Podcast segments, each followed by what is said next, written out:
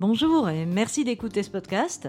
Je suis Sylvia Ansel, vous êtes dans mon salon et aujourd'hui nous avons un invité. J'ai nommé Johan. Bonjour Johan. Bonjour. Euh, Johan, il est ingé son et il est chanteur du groupe Gulcher qui a sorti deux albums. Euh, c'est de la pop euh, parisienne en anglais. Et euh, bah, je ne l'ai pas invité par hasard car Johan se trouve être l'un des seuls fans français de Fleetwood Mac que je connaisse. Je suis pas sûr que je sois vraiment un, un fan au sens propre, mais je les aime beaucoup. Comme je vous le disais euh, dans des podcasts précédents, il y a un vrai manque de popularité de Fleetwood Mac en France. D'ailleurs, là, ils seront en tournée euh, en Europe au printemps et ils passent même pas par la France. Non, ils passent en Allemagne, mais pas, pas chez nous.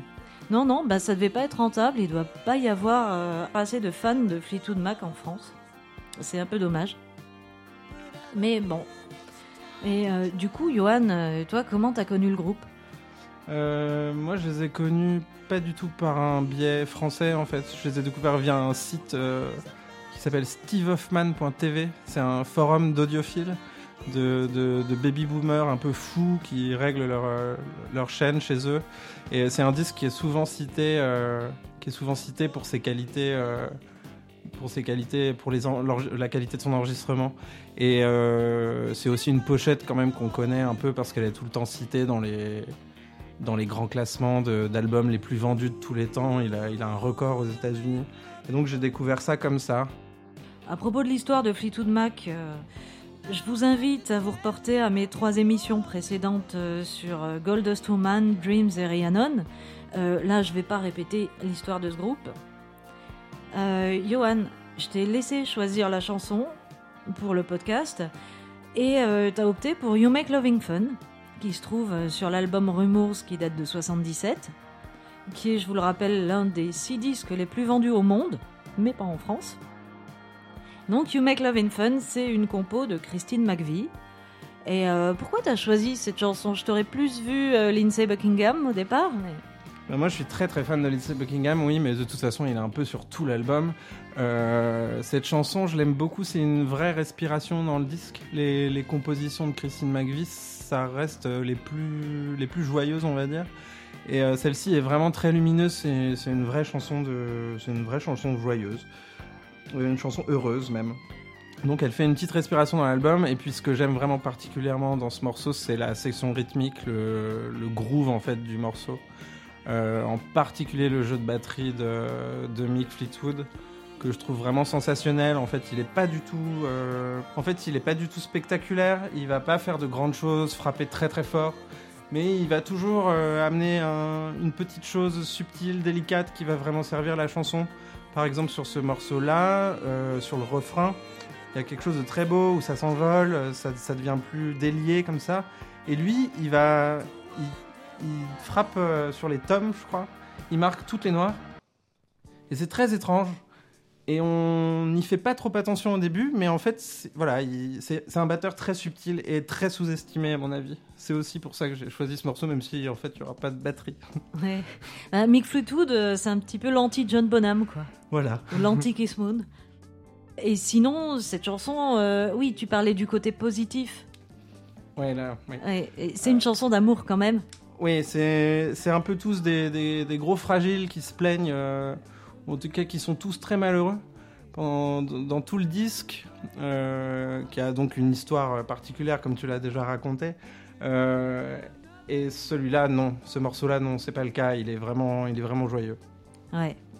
Bah, pour situer un petit peu la chanson, il faut quand même rappeler qu'à l'époque de l'enregistrement de Rumours, le couple John et Christine McVie, qui étaient respectivement bassistes et claviéristes chanteuses du groupe, ils étaient en plein divorce.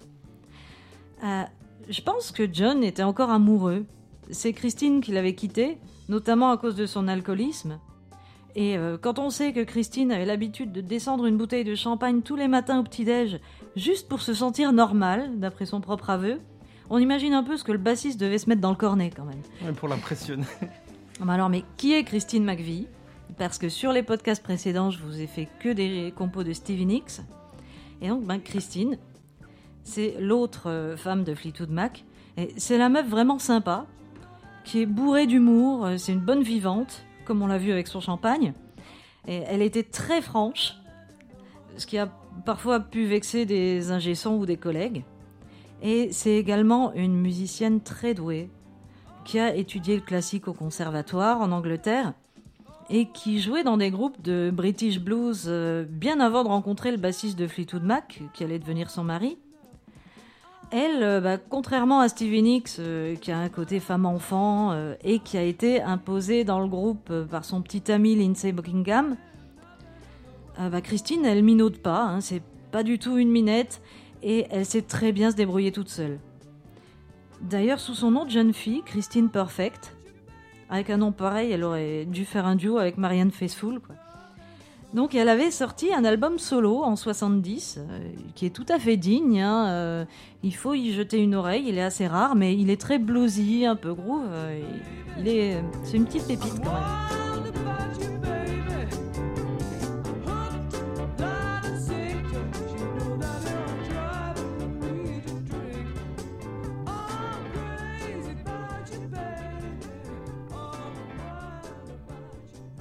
John et Christine ne s'adressaient plus la parole pendant les sessions d'enregistrement.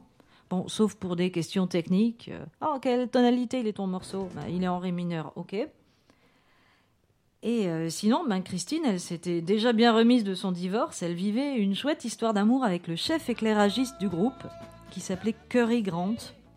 À pas confondre avec Cary Grant. En fait, euh, c'était un petit peu compliqué pour eux de se voir durant les enregistrements, parce que John, qui était jaloux, lui interdisait l'accès au studio. Mais d'après l'ingé son Ken Kaya, euh, qui les a vus ensemble, euh, il était clair que Christine et Curry, ils étaient clairement amoureux.